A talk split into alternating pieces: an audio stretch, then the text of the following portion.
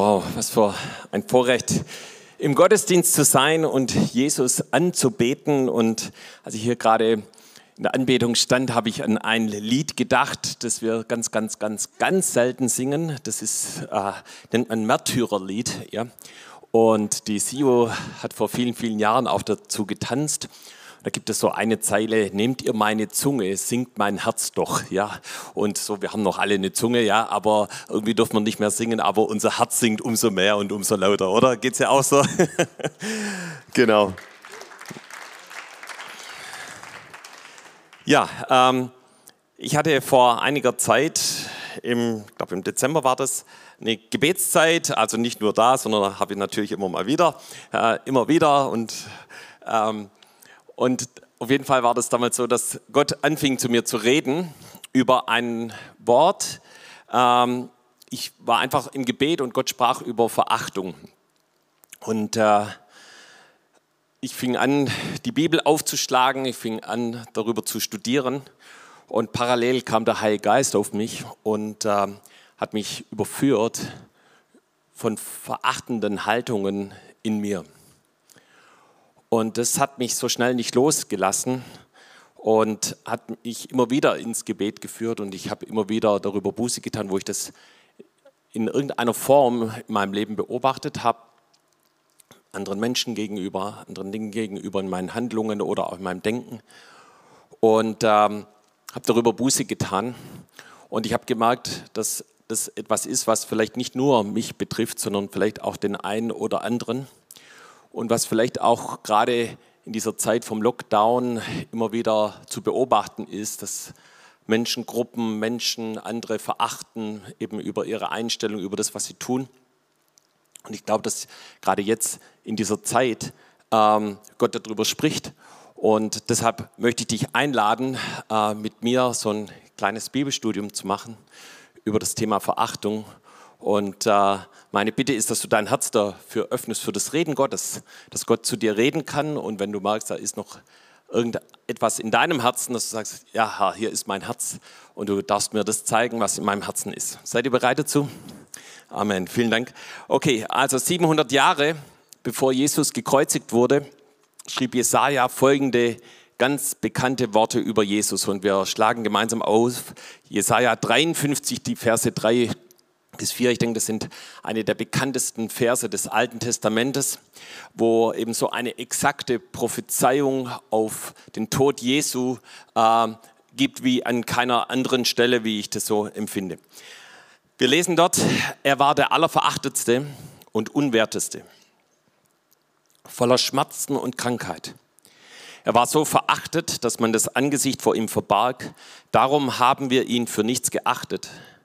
Für wahr, er trug unsere Krankheit und lud auf sich unsere Schmerzen, aber wir hielten ihn für den, der geplagt und von Gott geschlagen und gemartert werde. So, ich habe hier ein Bild eingeblendet von The Passion of Christ. Ja. Und äh, als ich damals diesen Film das erste Mal sah, mir ging es wirklich so, dass ich wegschauen wollte, eben bei der Kreuzigungsszene von Jesus, weil das so schmerzhaft, so brutal, so krass war. Und ich empfinde, dass genau diese Worte, die Jesaja hier beschreibt, dass es genau auf das zutrifft, was Jesus erlebt hat und auch wie er verachtet wurde, eben auch gerade als er am Kreuz für uns starb. Und so wird es hier beschrieben, der allerverachtetste, unwerte, ja. So verachtet, dass man sich vor ihm verbarg, weil man das nicht mit ansehen konnte. Und ich habe mal nachgeschaut, was, was ist denn jetzt eigentlich Verachtung? Weil wenn wir darüber sprechen, dann wird niemand sagen, ja, ich verachte den oder ich verachte jenen oder ich verachte irgend Menschen oder Gruppen oder wie auch immer. Äh, aber wenn wir uns die Bedeutung von Verachtung anschauen, dann wird es vielleicht ein bisschen klarer. Deshalb eben hier einmal, was Wikipedia dazu sagt. Verachtung ist eine starke Geringschätzung basierend auf der bewussten oder unbewussten Überzeugung des Unwertes der von ihr betroffenen Person. Das heißt, es hat was mit Geringschätzung zu tun. Das heißt, wenn wir andere Menschen geringschätzen, dann geht es schon in die Richtung Verachtung, ja, oder auch wenn wir der Überzeugung sind, ja, der ist nichts wert, ja, äh, das hat keinen Wert, äh, dann geht es in die Richtung von Verachten. Oder der Duden sagt Verachten jemand als schlecht, minderwertig, unwürdig ansehen oder auf jemand geringschätzig mit Abscheu herabsehen. Also da sehen wir das nochmal eben schlecht, minderwertig, ja, geringschätzig, mit Abscheu, mit Abstand äh, zu haben. Und dann habe ich als drittes noch gedacht, wir schauen mal in die Bibel, was sagt eigentlich dieses äh, ähm, hebräische Wort, äh, was eben hier steht für verachten, Bazar heißt es, ja, und da steht in der Bedeutung dafür auch eben etwas für nichts achten, ungeachtet lassen, ja, mit Verachtung betrachten, missachten, geringschätzig sein, äh, verabscheut, nichtswürdig, wertlos, verächtlich. Das sind so die Bedeutungen, dass uns dieses Wort, wenn wir über Verachtung sprechen, auch ein bisschen klarer wird, was darin alles enthalten ist. So, wir gehen weiter und schauen uns nochmal eben die, äh, die, Kreuzigung von Jesus an. Äh, die wird auch im Psalm 22 beschrieben und da heißt es äh, in den Versen 7 bis 8, ich, habe, ich aber bin ein Wurm und kein Mensch, ein Spott äh, der Leute und verachtet vom Volke. Alle, die mich sehen, verspotten mich, sperren das Maul auf und schütteln den Kopf. Auch hier siehst du, wie verachtet Jesus beschrieben wird und ihr wisst es vielleicht, dass gerade dieser Psalm 22 so wie dieser Kreuzigungspsalm ist, eben wo ganz viele Zitate, die Jesus am Kreuz sagt, sind in diesem äh, äh, Psalm enthalten und eben auch, dass er verachtet wird. Und Jesus selber, als er hier auf der Erde war, er wusste ganz genau, dass der Zeitpunkt kommen wird, wo er verachtet wird. Und er hat darüber gesprochen. Er hat seinen Jüngern und dem Volk darüber erzählt, dass es so weit kommen wird. Wir lesen das in Markus und viele von uns haben gerade auch das Markus-Evangelium studiert. Und da lesen wir im Kapitel 9, Vers 12, er aber sprach zu ihnen, Elia soll zuvor kommen und alles wieder zurechtbringen. Und wie steht dann geschrieben von dem Menschensohn? Ja, und da bezieht sich Jesus eben auf das Alte Testament und sagt, dass er viel leiden und verachtet werden soll. Das heißt, Jesus wusste, dass wenn es eben auf das Kreuz zugeht, dass er verachtet würde. Und lass uns jetzt einfach mal einen Blick auf diese Kreuzigungsszene nehmen. Weil ich bin davon überzeugt, dass niemand mehr verachtet wurde als Jesus selber. Und nicht nur von einzelnen Menschen, von Schriftgelehrten und Pharisäern, wie wir das vielleicht vermuten zuallererst, sondern er wurde auch von, den, von seinen engsten Freunden verachtet. Und äh, deshalb möchte ich das hier erwähnen, dass Jesus eigentlich der aller, aller verachtetste war. So Jesus wurde verachtet von Judas. Jesus wurde für 30 Silberlinge verraten. Wir lesen es in Matthäus 26, Vers 15. So in Markus 14, Vers 51 heißt es, dass alle Jünger ihn verlassen haben. Alle. Ja, selbst Petrus, der gesagt hat, du mit in, Jesus, ich gehe mit dir in den Tod. Ein paar Minuten vorher hat er das gesagt, ja. Aber dann verachtet, es ist eine Form der Verachtung. Er verlässt Jesus mit allen anderen elf, die bei ihm waren. So, Petrus geht dann einen Schritt weiter. Er, er, denkt, ah, ich muss doch irgendwie bei Jesus bleiben und kommt zu ihm und sieht ihn und, und dann wird er daraufhin angesprochen und in Markus 14, Vers 72 lesen wir, dass Petrus ihn dreimal verleugnet. Ja. Er schwört sogar, dass er Jesus nicht kennt. Was für eine Verachtung seinem Herrn gegenüber Petrus da entgegenbringt. Dann kommen wir zu den Hohepriestern die Jesus aus Neid und Eifersucht überliefert haben. Du kannst es in Markus 15, Vers 10 lesen. Es geht weiter zu Pilatus.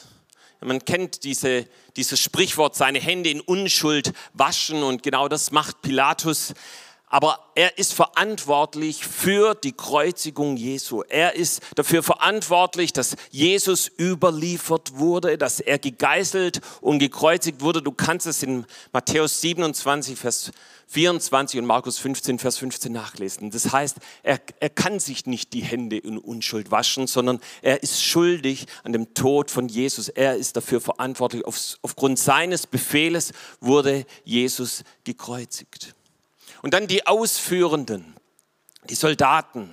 Was machen sie?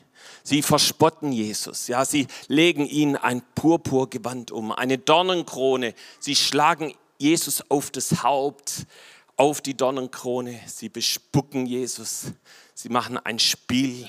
Du kannst es in Markus 15, die Verse 16 bis 20 nachlesen. Und dann hängt Jesus am Kreuz. Und da laufen Menschen vorbei, sie lästern Jesus, sie verachten ihn zutiefst. Markus 15, Vers 29. Die hohen Priester, die Schriftgelehrten sind genauso vor dem Kreuz. Sie machen sich lustig über Jesus, sie verspotten ihn. Hilf dir selber. Markus 15, Vers 31. Und selbst die mit ihm gekreuzigten, so lesen wir das in Markus 15, Vers 32, sie schmähten Jesus, sie verachten ihn. Und durch all diese Verachtung ist Jesus hindurchgegangen. Und obwohl wir wissen, dass Jesus nur einmal hätte zu Gott rufen müssen, wäre, wären Herrscharen von Engeln gekommen. Aber Jesus war bereit, diesen Preis zu bezahlen. Jesus war bereit, diese ganze Verachtung auf sich zu nehmen. Und es gibt nur eine Person, wenn wir hier am Kreuz sind und äh, auf Golgatha sind, der Jesus nicht verachtet und der eine Offenbarung bekommt, auch vielleicht über seine verachtende Haltung, die er vorgehabt hat. Und das ist der Hauptmann. Von ihm lesen wir in Markus 15, Vers 39, und das möchte ich zitieren, der Hauptmann aber, der dabei stand, ihm gegenüber und sah, dass er so verschied, sprach, wahrlich, dieser Mensch ist Gottes Sohn gewesen. Das heißt, er bekommt eine Offenbarung davon, dass Jesus der Sohn Gottes ist. Und ich bin mir sicher, dass das Leben dieses Hauptmanns von diesem Tag an ein komplett anderes geworden ist. Weil Jesus in sein Leben gekommen ist und weil die ganze Verachtung, mit der er mitgemacht hat, vielleicht war er ein Teil von diesen Soldaten, die Jesus verspottet haben. Diese Verachtung ist am Kreuz von Jesus zerbrochen worden. So, wir wollen noch mal einen Blick nehmen auf das Alte Testament. Es gibt dort einige Beispiele, wie Menschen eben andere Menschen, andere Dinge verachten, Dinge, die Gott ihnen anvertraut hat. Und ich möchte euch ein paar Beispiele davon geben. Wir schauen zuerst mal in das erste Buch Mose, Kapitel 25, Vers 34. Wir lesen da von Esau. Und da heißt es, da gab ihm Jakob Brot und das Linsengericht und er aß und trank und stand auf und ging davon. So verachtete Esau seine Erstgeburt. So Esau war der Erstgeborene. Und aufgrund seines Erstgeburtes, seiner Erstgeburt, war da eine Bedeutung, ein, ein Erbe auf seinem Leben. Heute würden wir sagen, eine Berufung auf seinem Leben. Aber Esau, er verachtet es. Ja. So in Hebräer lesen wir, dass er ein Abtrünniger und ein Gottloser war. Das heißt, er hat nicht nur das verachtet, was Gott ihm eigentlich zugedacht hat, sondern er hat Gott selber verachtet. Er war abtrünnig von Gott, er war gottlos. Ja. Und dann eben, als er Herr Nasor, lesen wir das in Hebräer 12, Vers 17, den Segen ererben wollte, wurde er verworfen, denn er fand keinen Raum zur Buße. Was für eine krasse Auswirkung diese Verachtung seiner Berufung auf seinem Leben legte. Und ich glaube, dass wir uns widerspiegeln müssen. Wo hat Gott uns berufen? Wo hat Gott dich berufen? Zu was hat Gott dich berufen? Ehrst du die Berufung? Bist du dankbar für das, was Gott mit deinem Leben vorhat? Oder hast du deine Berufung zur Seite gestoßen und hast dich für einen anderen Lebensweg entschieden? Ich glaube, Gott ruft dich heute zu ihm und dass du zu ihm umkehrst. Wir lesen in 3. Mose 26, Vers 14 bis 16 von dem Volk Israel, die Gottes Gebote verachten. Ich möchte es kurz vorlesen. Werdet ihr mir aber nicht gehorchen und nicht all diese Gebote tun und werdet ihr die Satzungen verachten und meine Rechte verwerfen, dass ihr nicht tut alle meine Gebote und werdet ihr meinen Bund brechen, so will ich auch dieses tun. Ich will euch heimsuchen mit Schrecken, Auszehrung und Fieber dass euch die Augen erlöschen und das Leben hinschwindet. Ihr sollt umsonst euren Samen säen und eure Feinde sollen ihn essen. Ich weiß nicht, ob euch die Aufzählungen hier der Auswirkungen, äh, ob ihr euch das merken könnt, weil es so schnell ging. Ja, das sind dramatische Auswirkungen, Schrecken, Austeerung, Fieber, Augen werden erlöschen, das Leben wird dahinschwinden. Also mich erinnert es fast so ein bisschen an diese Corona-Krise gerade. Ja. So, um, umsonst ist eine, eine Vergeblichkeit, da ist die Rede von Angst, von Krankheit, von Tod und von Vergeblichkeit. Und wenn wir das lesen, dann lesen wir eben, dass das Volk Israel die Gebote Gottes, die Weisung Gottes, Gott selber und seine Weisung, seine Gebote verachteten, geringschätzig. Damit haben wir nichts zu tun, das ist nicht so wichtig. Ja. Und sie sind eigene Wege gegangen.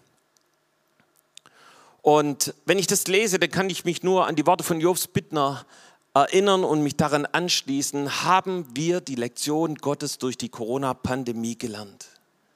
Kann es sein, dass dieser Virus dazu dienen soll, dass wir auf den schmalen Weg der Satzungen der Bibel zurückkehren, ja, auf das Wort Gottes? Dass wir darauf achten, was die Bibel sagt, was Gott uns jetzt in dieser Zeit sagen möchte.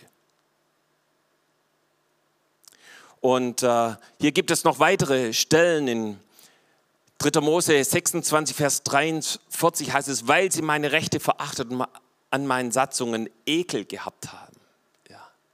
Oder in 4. Mose 15, Vers 30 bis 31, wenn ein Einzelner, heißt es da, das Wort Gottes, die Satzungen, die Gebote Gottes verachtet, geringschätzt, für unwertig erklärt. Ja. Damals im Alten Testament stand die Todesstrafe darauf. Das heißt, so wichtig war es Gott, dass wir Gott achten, sein Wort achten, auf ihn achten. So erst vor zwei Wochen habe ich auch hier etwas über die Söhne Elis gesagt. Und auch von ihnen lesen wir in 1 Samuel 2, Vers 17, dass sie das Opfer des Herrn verachtet haben. Ja, das war so, die Männer und die Frauen haben ihre Opfer nach Jerusalem oder nach Silo, wo auch immer es war, hingebracht und, und die haben einfach gesagt, gib mir von dem Fleisch, ich möchte zuerst essen. Und die haben gesagt, nee, das ist für Gott, für den Herrn. Und die Söhne haben gesagt, nee, ich möchte mir den Bauch vollhauen. Ja, sie haben das Opfer, das für Gott geachtet ist, verachtet. Und, äh, und dann spricht Gott zu Eli, zu dem Vater der Söhne. In Kapitel 2, Vers 30. Darum spricht der Herr, der Gott Israels. Ich hatte gesagt, dein Haus und deines Vaters Haus sollen immer da vor mir eingehen. Aber nun spricht der Herr, das sei ferne von mir. Sondern wer mich ehrt, den will ich auch ehren. Und wer mich verachtet, der soll wieder verachtet werden. Und ich denke, wir müssten uns in diesen Spiegel stellen, ehren wir Gott, ehren wir das Wort Gottes, das, was Gott sagt, oder nehmen wir einfach das heraus, was uns gefällt, und das andere legen wir zur Seite. Gott sagt, wer mich verachtet, der soll wieder verachtet werden. Und für die Söhne Elis, wie auch für Eli selber, war es krass, war es tödlich. Das Priestertum und äh, die Richterschaft wurde nicht mehr weitergeführt. Es wurde an Samuel weitergegeben, einer anderen Familie, äh, der eben Gott geehrt hat und das Richteramt übernommen hat. So, wir lesen weiter ein Beispiel von Goliath, wie er David verachtet. Ja. Äh, in 1 Samuel 17, Vers 42, als nun der Philister aufsah und David anschaute, verachtete er ihn, denn er war noch jung und er war bräunlich und schön. Und wisst ihr, Gott beruft Männer und Frauen Gottes. Und das Schlimmste, was wir tun können, ist geringschätzend, minderwertig, unwürdig sie ansehen oder auch sie behandeln. Und genau das hat Goliath getan und es wurde ihm zum Fallstrick. Und leider ist es so, dass wenn jemand einen von Gott berufenen Mann oder Frau verachtet, dass das nicht nur eine Haltung oder eine Meinung ist, sondern wie bei Jesus meistens in Aktionen übergeht. Ja, wir haben die Liste gehabt, wie Jesus verachtet wurde. Und es war nicht nur etwas in den Gedanken, das war nicht nur ihre Meinung über Jesus, sondern sie sind weggelaufen. Ja, sie haben ihn verraten. Ja, sie haben ihn gegeißelt. Das waren konkrete Handlungen. Und genauso war es auch bei Goliath, eine konkrete Handlung. Er wollte David vernichten. Und ihr Lieben, es gibt einen großen Unterschied, wenn wir jemand etwas, wenn wir etwas nicht verstehen und Fragen stellen oder ob wir eine grundsätzliche Haltung der Verachtung und der Anklage haben.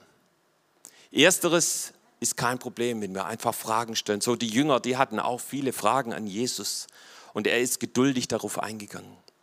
Aber wir müssen unser Herz prüfen, wo geht das in Verachtung über? in Anklage oder eben in konkrete Handlungen. So, das nächste Beispiel ist die Michael. Ja, der eine oder andere kennt das Beispiel aus 2 Samuel 6, Vers 16. Und da wird die Bundeslade zurückgebracht nach Jerusalem und für David war das was Wunderbares. Er hat es zuvor schon probiert und ist gescheitert und dann hat er das nochmal gemacht und, ähm, und es hat funktioniert und die Lade, die Gegenwart Gottes kam nach Jerusalem an dem Ort, wo er wohnte, an dem Ort, wo er ihm ein Haus bauen wollte.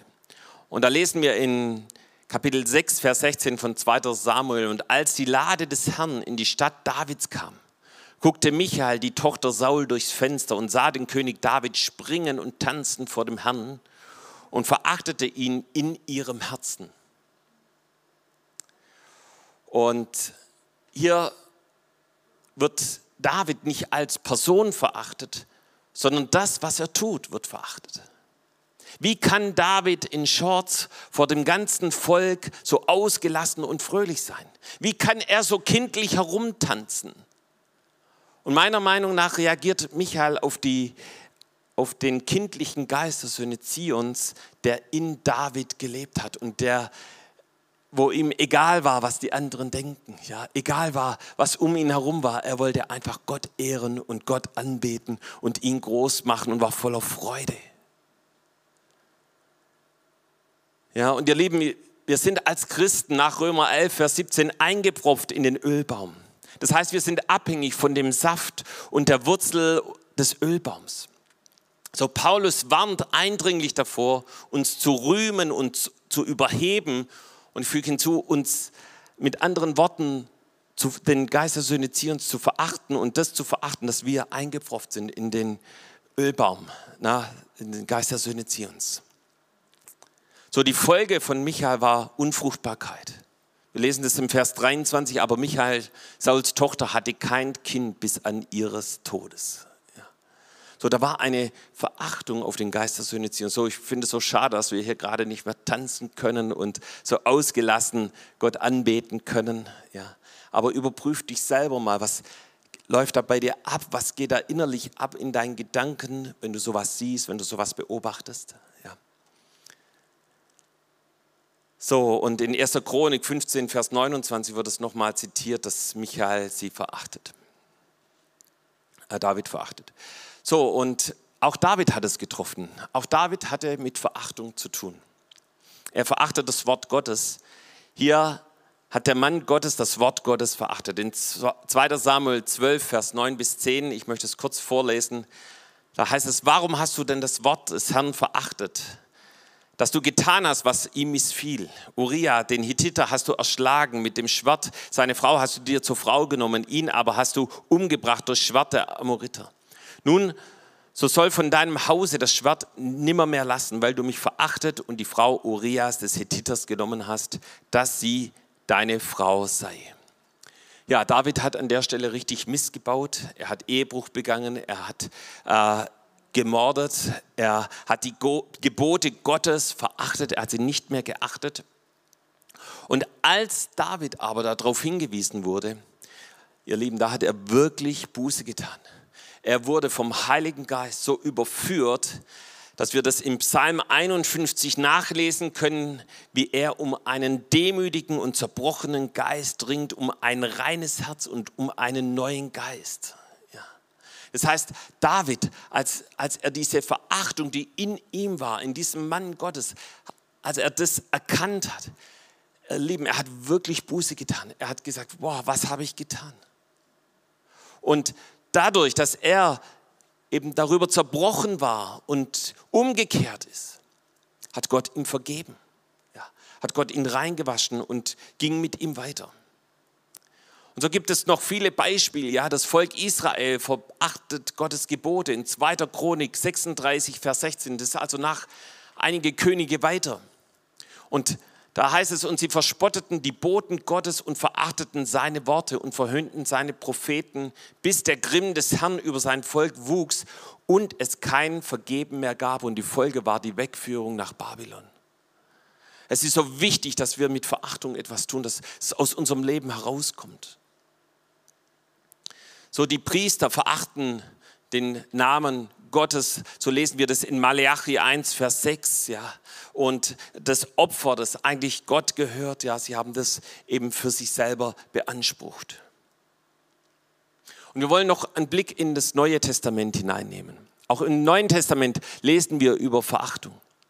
In 1. Thessalonicher 4, Vers 7 bis 8, da heißt es, denn Gott hat uns nicht berufen zur Unreinheit, sondern zur Heiligung. Denn Gott hat uns nicht berufen zur Unreinheit, sondern zur Heiligung. Wer das nun verachtet, der verachtet nicht Menschen, sondern Gott, der seinen Heiligen Geist in euch gibt. Hier spricht die Bibel von Menschen, die Heiligung verachten. Mit Heiligung ist die Reinigung unseres Herzens durch das Blut und durch Umkehr, durch das Blut Jesu und durch Buße und durch Umkehr gemeint. Zum Beispiel, dass wenn ich Schuld und Sünde in meinem Leben erkenne, sie nicht re relativiere oder zur Seite dränge, sondern dass ich mir dieser Schuld stelle. Und damit zu Jesus gehe, der am Kreuz dafür bezahlt hat und gestorben ist. Und den Preis mit seinem Tod bezahlt hat. Und ihm um Vergebung bitte. Und wenn jemand damit ein Problem hat, so sagt die Bibel hier in Thessalonicher, dass derjenige Gott verachtet. Also prüfe das Innerste deines Herzens, wie deine Einstellung Heiligung gegenüber aussieht. Wenn da nur ein Hauch von Geringschätzung oder Ablehnung oder naja, ist nicht so wichtig oder das, dergleichen ist, da rufe ich dich heute zu Jesus, da komm zu ihm und bring diese Verachtung zu Jesus.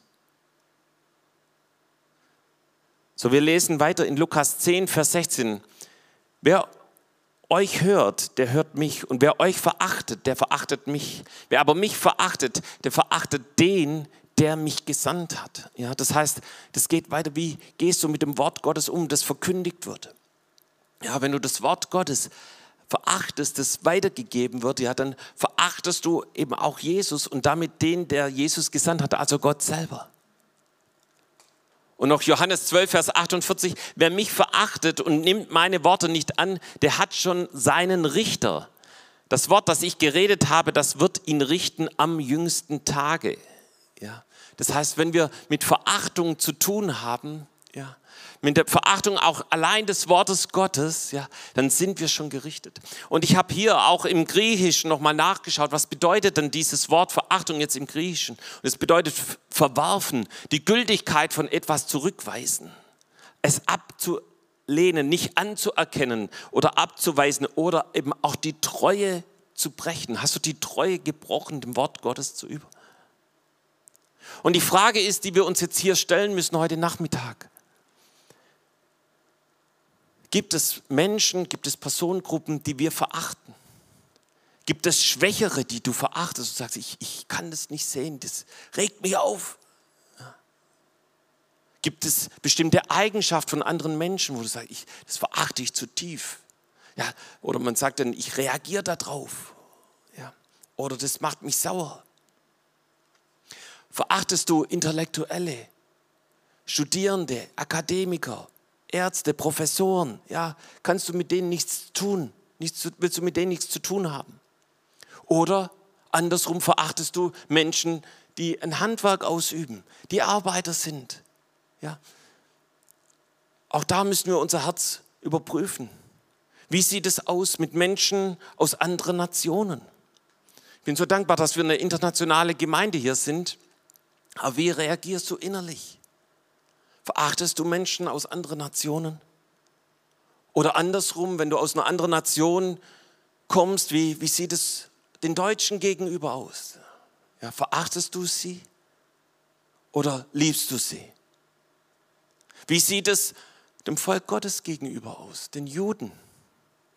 Ist da eine Verachtung, eine innere Ablehnung? Wisst ihr, wir kommen hier aus einem Land, wo das Volk Gottes so verachtet wurde. Wurde nicht nur verachtet, es wurde ermordet. Sechs Millionen Juden.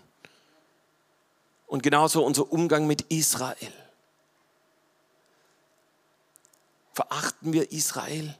Schauen wir auf sie runter Kritisieren wir sie? Wie gehen wir mit Israel um? Wie sieht es in deiner Familie aus? Deine Kinder, deine Frau, deine Frau, dein Mann, liebst du sie von ganzem Herzen? Oder ist da auch irgendwo eine Geringschätzung, eine Verachtung? Lass uns unser Herz ins Licht Gottes stellen. Wie sieht es in der WG aus, deine Mitbewohner? Reagierst du auf sie oder liebst du sie von ganzem Herzen? Das Wort Gottes sagt, einer komme dem anderen mit Ehrerbietung zuvor. Das sind die Maßstäbe Gottes. Genauso in deiner Zellgruppe. Wie sieht es aus? Lebst du im Reinen mit jedem Einzelnen? Kannst du Gott danken für jeden Einzelnen? Wie sieht es aus mit Jesus, mit seinem Wort, mit dem, was er sagt? Liebst du das Wort Gottes? Liebst du Jesus? Kannst du es für dein Leben annehmen und setzt du das Wort Gottes, was das Wort Gottes dir sagt, um? Und ich möchte zum Schluss noch eine Gegenüberstellung bringen. Es hat zu mir geredet, als ich selber das Markus-Evangelium studiert habe. Und ich habe am Anfang schon von dieser Kreuzigungsszene geredet. Wir haben Pilatus uns angeschaut und wir haben auch den Hauptmann uns angeschaut. Und ich möchte die beiden mal kurz gegenüberstellen und ihr könnt diese Folie einblenden. So, wir lesen von dem Hauptmann hier in Markus 15, ja, Vers 39. Als aber der Hauptmann, der ihm gegenüber dabei stand, sah, dass er so verschied, sprach er wahrhaftig, dieser Mensch war Gottes Sohn. Ja. Und und ich glaube, da ist die ganze Verachtung über ihm zerbrochen und Jesus ist in sein Leben eingekehrt. Und was ich bis dato nicht wusste, dass Pilatus, ja, der seine Hände in Unschuld wäscht, der schuldig ist, der verantwortlich ist für den Tod Jesu, ja, der nicht auf seine Frau hört, die ihn davor warnt, ja. Und ähm, er er bittet den Hauptmann nach der Kreuzigung zu ihm zu kommen. Und ich bin mir sicher, dass es der gleiche Hauptmann ist, der gerade vor dem Kreuz Jesus stand und sagt, wahrlich, dieser Jesus ist Gottes Sohn gewesen. Wir lesen dann eben nur fünf Verse weiter im äh, Vers 44. Pilatus aber wunderte sich, dass er schon gestorben sein sollte und er rief den Hauptmann herbei und fragte ihn, ob er schon lange gestorben sei. Und als er von dem Hauptmann erfuhr, schenkte er Josef den Leib Jesu. Ja. Und ich bin mir sicher, dass der Hauptmann nicht nur ihm erzählt hat, ja, Jesus ist tot, sondern ich glaube, dass der Hauptmann ihm erzählt hat, hey Pilatus, das war eine Kreuzigung wie keine andere zuvor. Und den, den wir gekreuzigt haben, war der Sohn Gottes.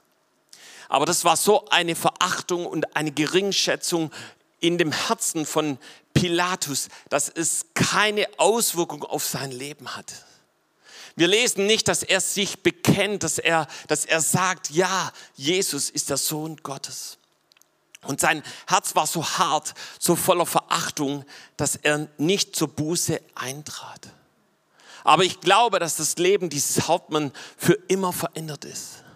Und ich möchte dich heute fragen, wie sieht es bei dir aus, wenn du diese Botschaft hörst, wenn du das Wort Gottes hörst? Bist du bereit, dein Leben in das Licht Gottes zu stellen?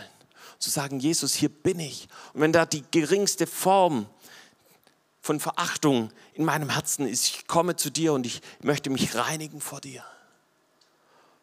Und ich könnte noch so viel sagen, auch was die Umkehrung ist von Verachtung, ist Achtung zu haben, Wertschätzung, Ehren. Ja. Aber ich möchte dir einen Vers geben. Und der steht in Sprüche 29, Vers 18. Und wir kennen ihn mehr aus diesem Zitat, wo keine Vision ist, da geht ein, ein Volk zugrunde. Aber hier Luther übersetzt es so, wo keine Offenbarung ist, wird das Volk wild und wüst. Aber wohl dem, wohl dem, der auf die Weisung achtet. Wohl dem. Das heißt, wenn wir uns von Verachtung zu Achtung umkehren und sagen, Gott, ich danke dir für dein Wort. Jesus, ich danke dir, dass du für mich gestorben bist. Ich danke, dass du alles für mich gegeben hast. Dann wird es dir wohl ergehen. Ja, dann ist Wohlstand, Wohlergehen, Segen auf deinem Leben. Und ich möchte dir diesen einen Schlüssel geben, den David selber angewandt hat, als er erkannte, oh, da habe ich das Wort Gottes verachtet, da habe ich Ehebruch begangen, da habe ich Mord begangen, wie er vor Gott ringt. Und wir lesen aus Psalm 51 den Vers 19. Die Opfer, die Gott gefallen, sind ein geängsteter Geist, ein geängstetes und zerschlagenes Herz wirst du Gott nicht verachten. Und das wusste David. David wusste, dass wenn er zerbrochen ist vor seinem lebendigen Gott, dass Gott ihn nicht verachten wird. Und das hat die Buße, die Umkehr, die Heiligung, von der wir gehört haben, hat es schon im Alten Testament eine Auswirkung gehabt, dass Gott David vergeben hat. Und ich möchte sagen, Jesus ist heute Nachmittag hier und er möchte dir vergeben, er möchte dich reinigen, er möchte dich reinwaschen mit seinem Blut. Und ich kann dir sagen, dein Leben wird sich verändern, hundertprozentig, wenn du bereit bist, Verachtung ans Kreuz zu bringen. Lass uns gemeinsam aufstehen, wir wollen zusammen beten.